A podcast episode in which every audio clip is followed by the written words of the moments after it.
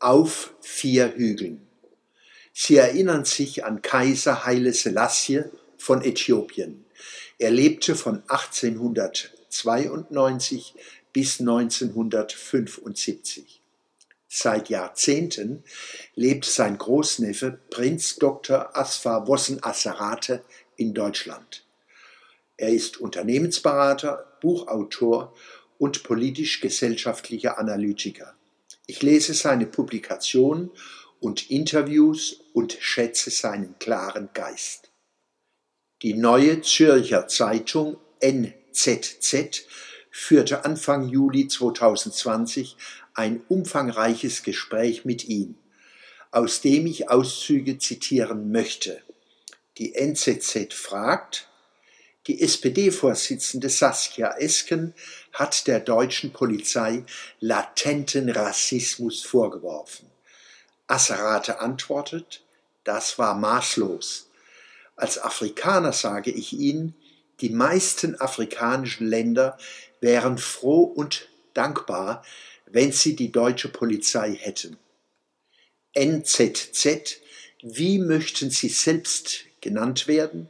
Person of Color, Afrodeutscher? Asserate antwortet, ich bin ein Deutscher.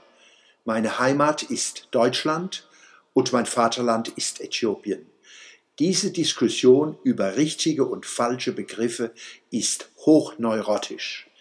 NZZ was sagen Sie zu Ausländern und Deutschen mit Migrationshintergrund, die dieses Land verachten und diejenigen, die schon länger hier leben, Kartoffeln und Schweinefleischfresser nennen? Asserate? Wer so etwas sagt, für den habe ich auch nur Verachtung übrig.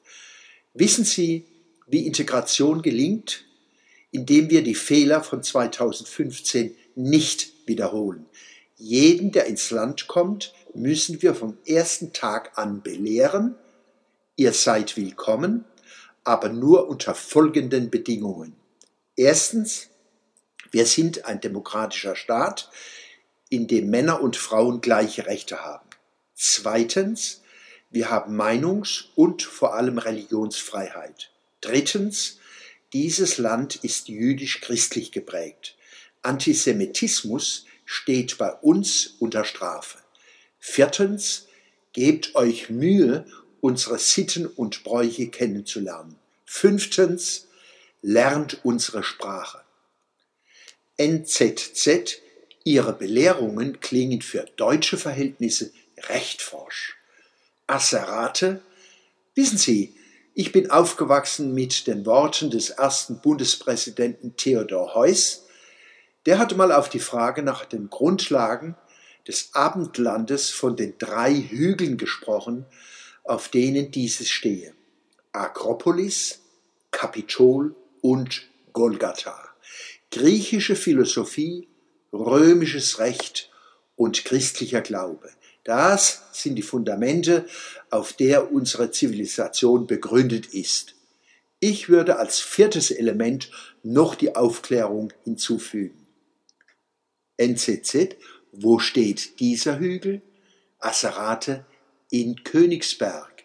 NZZ, Kant gilt inzwischen auch als belastet. Asserate, ich weiß, der arme Kerl, hätte sich seine Volkskunde sparen sollen. Der schwarze Mann kommt nicht als schwarzer Mann auf die Welt, sondern als Weiser und im Laufe seines Lebens fängt es dann mit dem rechten Zeh an. Asserate lacht. So einen Quatsch kann nur ein Weißer schreiben, der nie einen Schwarzen gesehen hat. NZZ, Sie bleiben trotzdem Kantianer? Asserate, selbstverständlich. Der kategorische Imperativ ist die Grundlage für alles Vernünftige. Handle so, dass die Maxime deines Handelns das allgemeine Gesetz sein könnte. NZZ, fühlen Sie sich eigentlich wohl in Deutschland? Asserate, sehr. Ich muss allerdings eingestehen, dass meine Situation eine besondere ist. Ich bin ein Mensch, der nie unter Rassismus gelitten hat. Soweit Auszüge aus dem Gespräch der Neuen Zürcher Zeitung mit Dr. Asfawossen Asserate.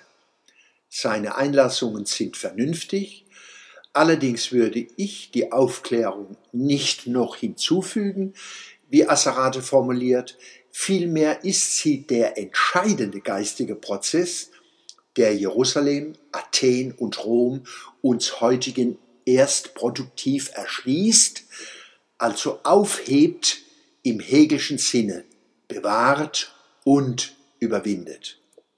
Das Asserates sehr maßvolle Anforderungen an Menschen, die in dieses Land kommen, für deutsche Verhältnisse recht forsch klingen, wie die NZZ sagt, verweist auf die neurotischen Angriffe, die seit Jahren auf einfache Wahrheiten in Deutschland geführt werden.